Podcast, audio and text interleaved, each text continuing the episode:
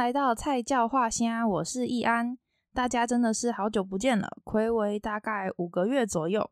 然后十一月因为请产假的同事终于可以回来上班，所以我的加班时数应该就不会那么多。希望接下来可以稳定的一个月更新一集。然后今天要跟大家分享的书叫做《永远的院子》，作者是小川系。一九七三年出生于日本山形县，他是一个小说家、作词家，还是一个翻译家。他大学的时候是主修古典文学，也是在大学期间遇到了他后来的老公。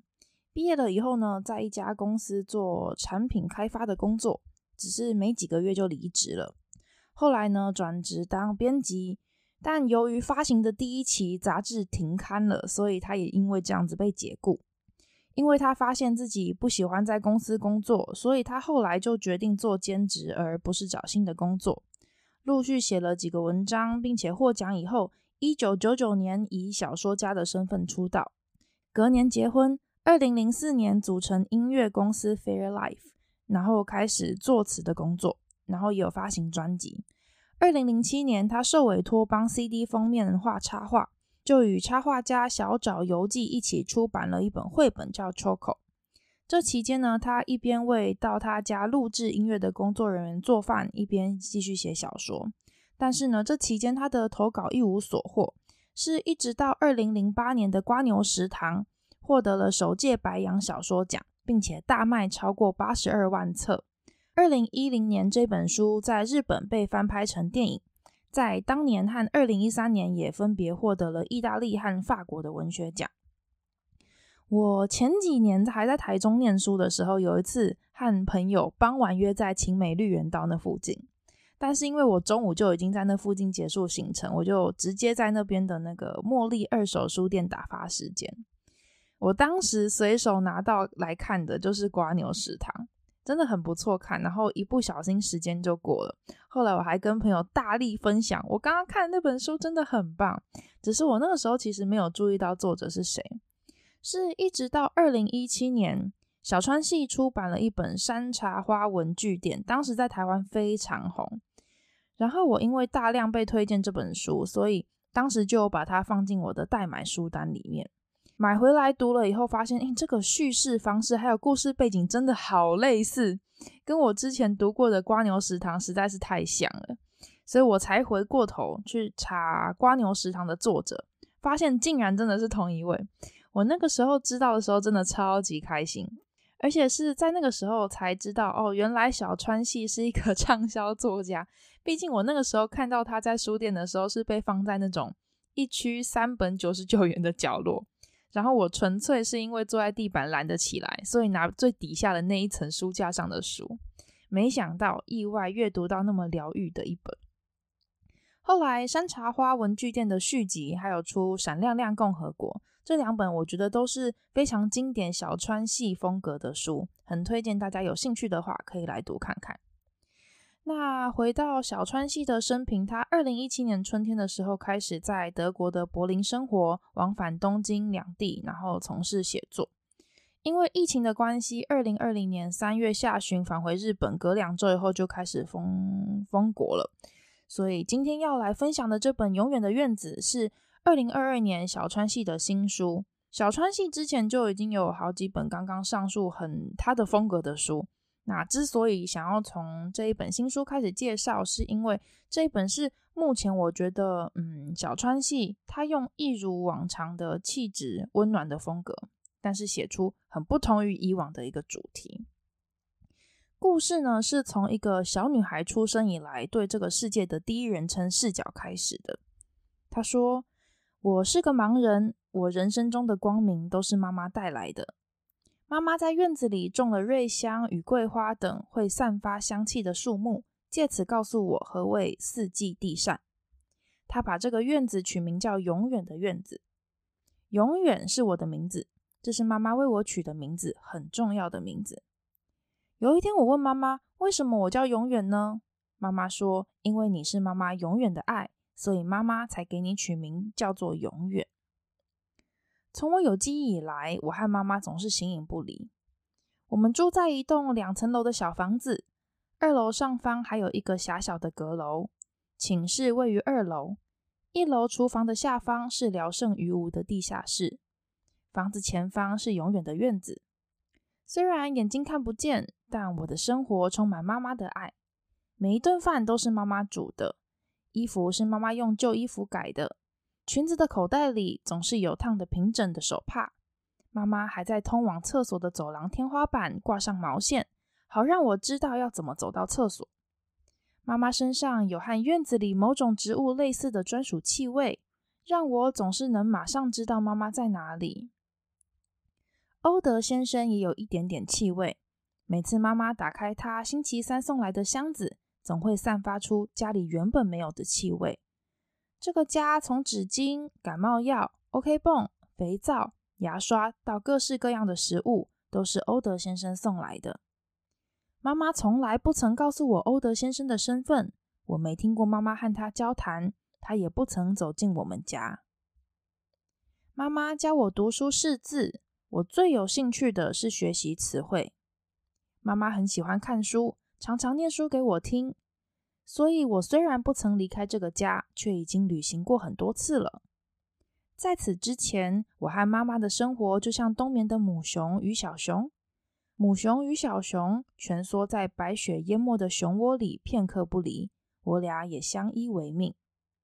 我以为这种生活理所当然，我不需要其他东西，我只要妈妈一直在家里陪我就好。所以，当有一天妈妈吩咐我看家的时候，我一时之间无法理解。我没有时间的概念，硬要说的话。如果欧德先生是时钟上的短针，让我感受到一个星期的流逝，那么长针就是乌鸦了。乌鸦合唱团的歌声通知我早晨的来临。但有一天，妈妈跟我说，为了在这个社会生存下去，她得出门赚钱才行。妈妈说服我在她出门工作的时候穿尿布，并且吃安眠药，能够一觉到天明，这样他才能够安心。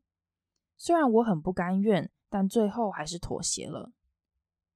十岁生日那天是特别的一天。当我睁开眼睛的时候，妈妈已经下班回家了。妈妈突然对我说：“生日快乐！”之前妈妈不曾为我庆生，我根本不知道生日是什么意思。当我还愣在那里的时候，妈妈递给我一个大包裹，缎带绑着的包装纸里头是一件全新的洋装。妈妈不仅送我生日礼物，还准备了一桌好菜，烤了一个巧克力蛋糕给我，并且邀请我在饭后一起出门到照相馆拍照。只是在妈妈怀里开心出门的时间，只持续到踏出家门没几步，外面的世界充斥许多陌生的声音，远远超出我的想象。当妈妈抱着我跑进照相馆的时候，我已经哭到不能自己。当时我不知道如何用哭泣以外的手段表达自己的情绪。难得妈妈带我来照相馆做纪念，我不但笑不出来，还一路哭泣哀嚎，最后连照相馆的铁门都拉下来了。妈妈背对着相机，朝放在背景前的长椅坐下。照相馆伯伯努力挥动铃铛和玩具喇叭，想引起我的注意，却没想到这些声音只是让我更加恐惧。伯伯口气很不好意思的向妈妈提议，还是要不要从背面拍一张呢？但妈妈拒绝了这个提议，再次抱起哭泣不已的我，快速离开照相馆。这就是我值得纪念的十岁生日。后来，妈妈时常频繁的出门工作，一回家就倒头睡到不省人事，一连几天的，有时错过了星期三欧德先生来的日子。放在门口的食材甚至坏掉了，但妈妈始终禁止我出门。妈妈有时候会坏掉，我不知道除了坏掉之外，还有什么字眼能够形容那种状态。例如，妈妈出门工作时，我清洗了堆在水槽里的餐具，却没有注意到大量的水溅到地板上。结果她回家时，脚尖踩到我洗碗造成的水洼，这时候我一定会遭殃。妈妈什么也不说，只有双手激动地攻击我的脸颊和头部。我道歉的越大声，妈妈的双手动得越激烈。我于是跪下，卷缩，改为低声道歉，不断的道歉，拼命祈祷暴风雨赶快过去。接下来则是完全的放空，毕竟我眼睛看不到，反抗只会让事情变得更复杂，害他心情更糟糕。而我很清楚，无论如何都会雨过天晴。当妈妈开始忏悔，代表狂风暴雨即将消失，她会哭着向我祈求原谅，我会安慰她。妈妈发过脾气后，会比平常更加温柔，实现我的愿望，念故事给我听。狂风暴雨与甜蜜时光，两者如同一体两面，在我们的生活中反复交替出现，而我们一直在同一个地方打转。无论我怎么等，都等不到十一岁生日。我感受不到时间的流逝，所以也不知道现在究竟几岁。时间的轮廓是发生在不同于平常的事件时，才会在平常与例外的两相对比之下浮现。我的人生极度缺乏标注时间的事件，虽然不到一无所有，却几乎没有能把平坦的时间拉出曲线的例外了。尽管我明白长了一岁的概念，却没有办法套用在自己身上。我的人生只有我现在生活在这里的事实，却没有客观看待或是证明这项事实的必要。正确记录乌鸦合唱团和欧德先生来访的时间，或许我便能掌握时间的流逝。但我不认为自己有必要这么做，也不曾这么做，因为我的人生没有任何足以称为未来或预定的行程。但我还是不明白，究竟发生了什么不同于过往的事件呢？又是为什么变成这样子的？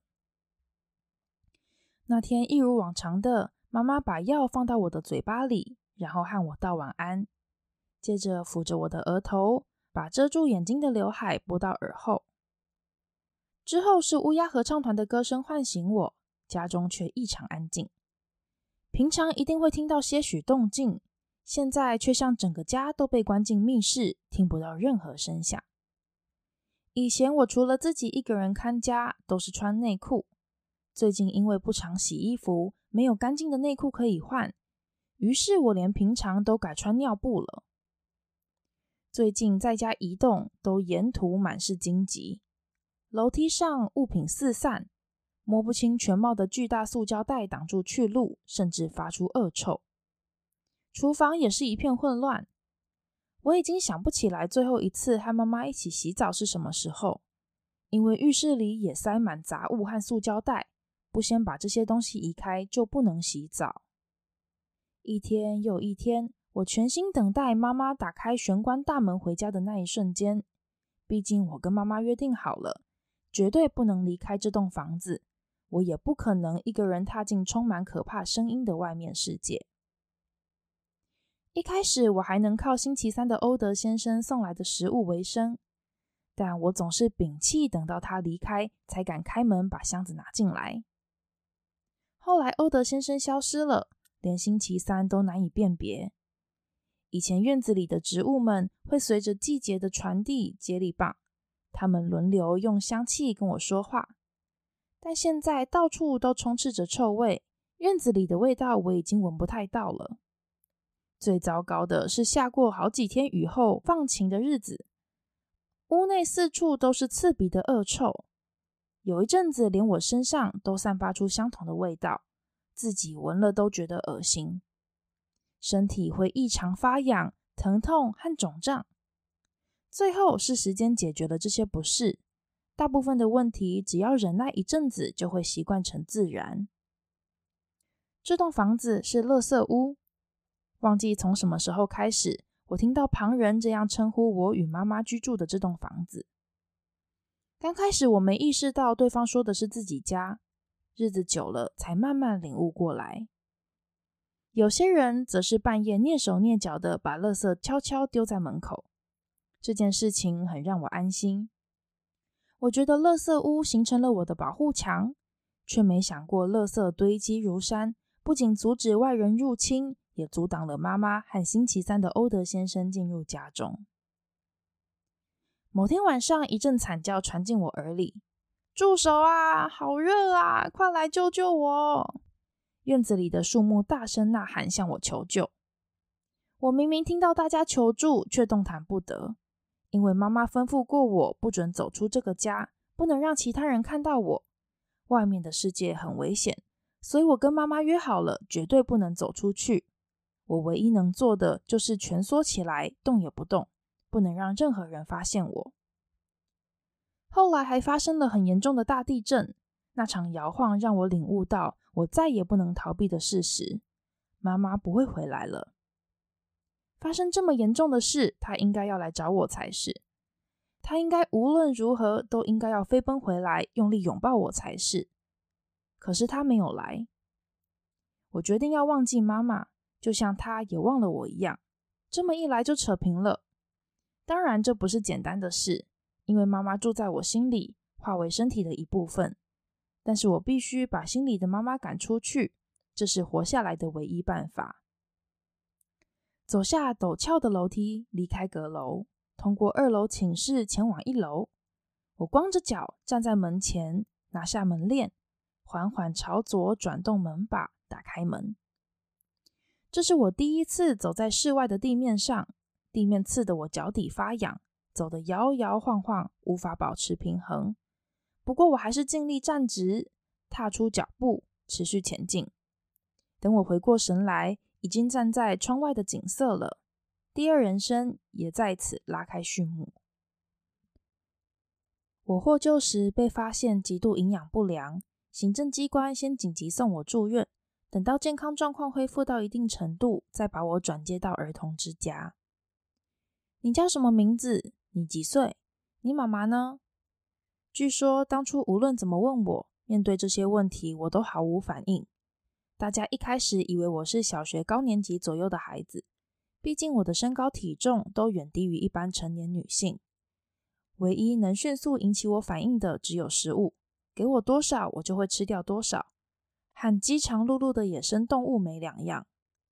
我从未和妈妈以外的人相处，不知该如何面对儿童之家众多的人。再者，大量的陌生声响让我几乎崩溃。即便他们已经安排比较安静的房间给我，我还是片刻无法放松，觉得自己被丢进不同次元的世界。儿童之家的气味与家中截然不同，也让我神经紧绷，感觉自己来到了别的星球。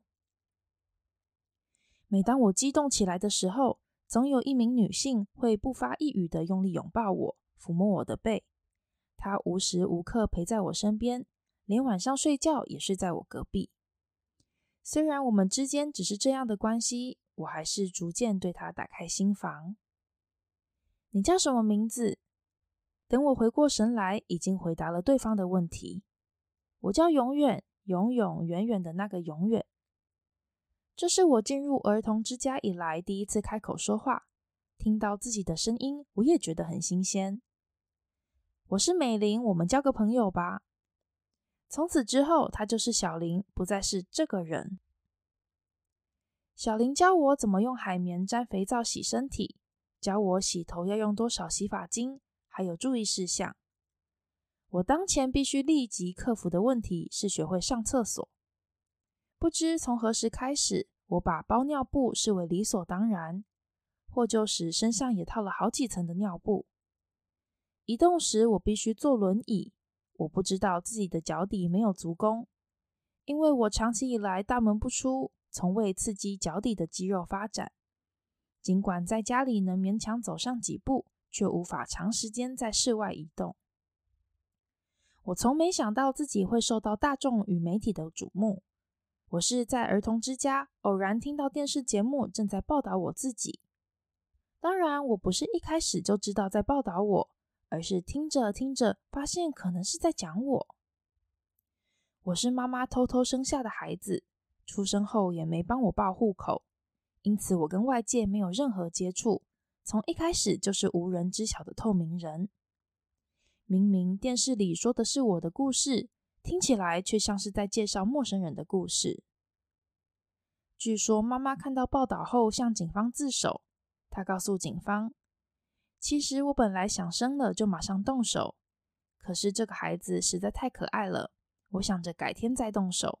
没想到养着养着就培养出感情，最后决定继续养下去。在我出生之前，妈妈其实生过两个孩子，还亲手结束他们的生命。因此，妈妈遭到逮捕，不是因为有虐待我之嫌，而是对之前两个孩子的违背义务弃养之嫌。警方依照妈妈的口供，在家里的地下室发现两具遗体，尸体被装进塑胶袋后，又放进衣物箱，都已经化为白骨了。这两具遗体的性别都是男生。也就是我其实有过两个哥哥。然而，真正震惊世人的是妈妈接下来的口供。她说：“是我害女儿看不见的。”至于理由，更是惊悚。我不想让女儿看到我的脸。据说妈妈是把药物或酒精滴进我的眼睛里。至于确定我生日的最大关键，在于我记得十岁生日那天发生的事。叫善广伯伯也记得我们母女俩，他把每一位客人的造访日期和拍照细节都详细记录在笔记本上，因此留下了确切的日期。如此一来，大家才发现，原来我获救时已经二十五岁了，根本不是小孩子。儿童之家所在地的市长为我取了新名字，新名字保留原本的发音，只是换成不同汉字。市长在更动汉字之前征询过我的意见，我想对方也是考量我的心情，所以沿用原本的发音。毕竟我认定永远是我的名字，没能把握习惯完全不同的新名字。然而，我也必须向过去的自己告别，迈向崭新的人生。小林告诉我，新名字是石河子时，口气很兴奋。这个名字好美，好适合你。石代表很多，和是和平和谐。欧德先生知道这一连串的事件之后，写信给我，告诉我原来他是外公的好友，两人交情深厚。外公入赘外婆家以后，一直和外婆感情不睦，而妈妈是外公唯一的安慰，于是他很溺爱妈妈。然而外公体弱多病，某一天突然撒手人寰。他留了一封信给欧德先生，把女儿托付给他。欧德先生是外公的保险受益人，于是用这笔钱购买妈妈和我需要的生活用品，每周三送来我们家。欧德先生还透过信告诉我另一件事：妈妈脸上有很大一块胎记，因此受到外婆虐待。外婆家境富裕，在当地也是有头有脸的人物。但在妈妈二十岁时，却突然塞给她一本存折，就把她赶了出去。我和妈妈生活的房子是外婆名下的其中一栋房产，但外婆留给妈妈的钱不够我们生活，所以妈妈只好靠卖春维持生计。在确定我的实际年龄后，儿童之家不能再收留我。尽管如此，儿童之家在我获救后，还是收留了我一年，让我有所归属。这一切都是周遭众人的好意。在每天被迫锻炼脚底肌肉两次，锻炼出足弓以达成自立以后，口腔治疗也大获成功。后期挑战不穿尿布去看诊，建立起我的自尊心。我开始学会洗头和洗澡，不再需要小林的帮忙，也养成在饭后刷牙的习惯。但即使这样，我还是没能学会控制暴饮暴食，总是狼吞虎咽。我必须练习习惯巨大的声响和陌生的声音。训练的第一步是在房间里聆听录了这些声音的 CD，让身体慢慢习惯。等到媒体热潮告一段落，社会大众都忘记我时，我从儿童之家转移到团体家屋。这里住的是和我一样的成年人，但没有人遇过像我这样的个案。一个盲人二十五年来几乎不曾踏出家门，过着离群索居的生活。其中一项困难的课题是协助我接受义务教育。最后讨论出来的解决方案是让我去距离最近的特教学校上课，在一年内学会一般儿童在六年期间的课程。上学之后，我才知道有点字这种文字。一般人往往以为盲人都认得点字，但其实认得点字的盲人只占整体的一成左右，要后天失明的盲人学会点字更是困难。除了点字以外，我还得学会使用导盲杖。对我而言，这比学习点字还困难。我好不容易学会走路，又得马上习惯走路时一边左右挥舞导盲杖。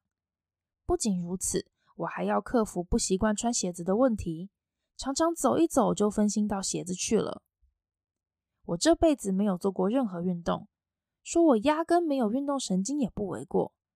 所以无论练习多久，都无法与导盲杖建立良好的伙伴关系。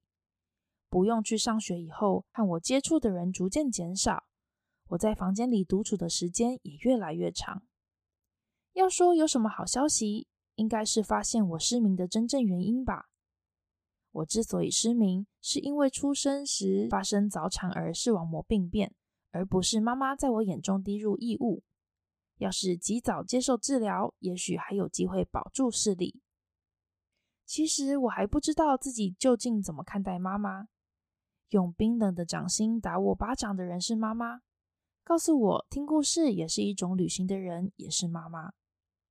他没有亲手害我失明，我的失明不是他害的。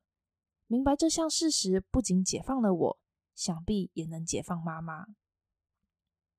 第三年搬进团体家屋之后，我终于拥有可以自行安排的时间，足以懒散休息，无需赶场。这段时间的目的，或许是让身心灵休养生息。人有时候或许也需要一段无所为的时间，然而平淡无奇的生活却因为一通电话而画下休止符。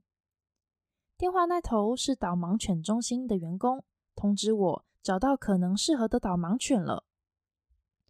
之前我试着拿导盲杖外出，却在路上碰到车子，吓得我更不敢出门了。一位援助者看不下去，建议我试试导盲犬。原本停滞的人生，因为导盲犬的到来而重新缓缓前进。一方面也是因为我下定决心要回到原本的家。虽然团体家屋允许我带狗居住，但我很早就很想回家了。几个朋友来帮我搬家，小林和他先生也都来了。我在团体家屋的行李虽然没多少，但想搬回家却得重新修整房屋，才能方便我生活。之所以能改建房间，多亏社会福利庇护。几个月之后，我去参加学习使用导盲犬的共同训练营。我的拍档叫做乔伊，是雌性的黄金猎犬，据说身体是金黄色的。我当初以为只要握紧导盲犬身上的导盲鞍，它就会像计程车一样带我到达目的地。然而，实际下指令的人是我。要是我的指令错了，连带乔伊也会做出错误的动作。导盲犬的重要义务是保护使用者的性命，完成义务则需要使用者的协助。在训练中心的四星期很快就过去了，我和乔伊的感情也越来越好。我俩同心协力，好不容易，乔伊终于取得了导盲犬的资格，我也获得导盲犬使用证。换句话说，这两份资格象征，直到乔伊十岁生日退休的那一天，我们都会休戚与共。当然啊，这些故事不是在这边就结束，而是收尾在更充满爱的结尾里面。这次分享的故事只着重在永远是怎么进化成变成石盒子的。这一路上还有石盒子交到的朋友魔里，还有和他谈了一个夏天的恋情的初恋情人里仁等等。尤其李仁告诉他关于驴子和老人的故事，我觉得很有意思。大家如果有兴趣的话，务必要找书来看看。刚刚最前面的时候，我说这本《永远的院子》是我觉得目前小川系用它温暖的风格写出最不同于以往的主题，但也因此他用最平易近人的方法，让大家接触到比较黑暗的社会议题，以及更了解这样的事件主角。是如何一步步回归到社会，然后可以自己独立生活。小川系在二零二零的访谈里面有说到，他当时才从柏林返回日本两个星期左右，日本政府就宣布进入紧急状态，延长了大家禁止出门的时段。当了这么多年的作家和家庭主妇，照理来说应该很习惯待在家的小川系，却因为这样陷入了低潮。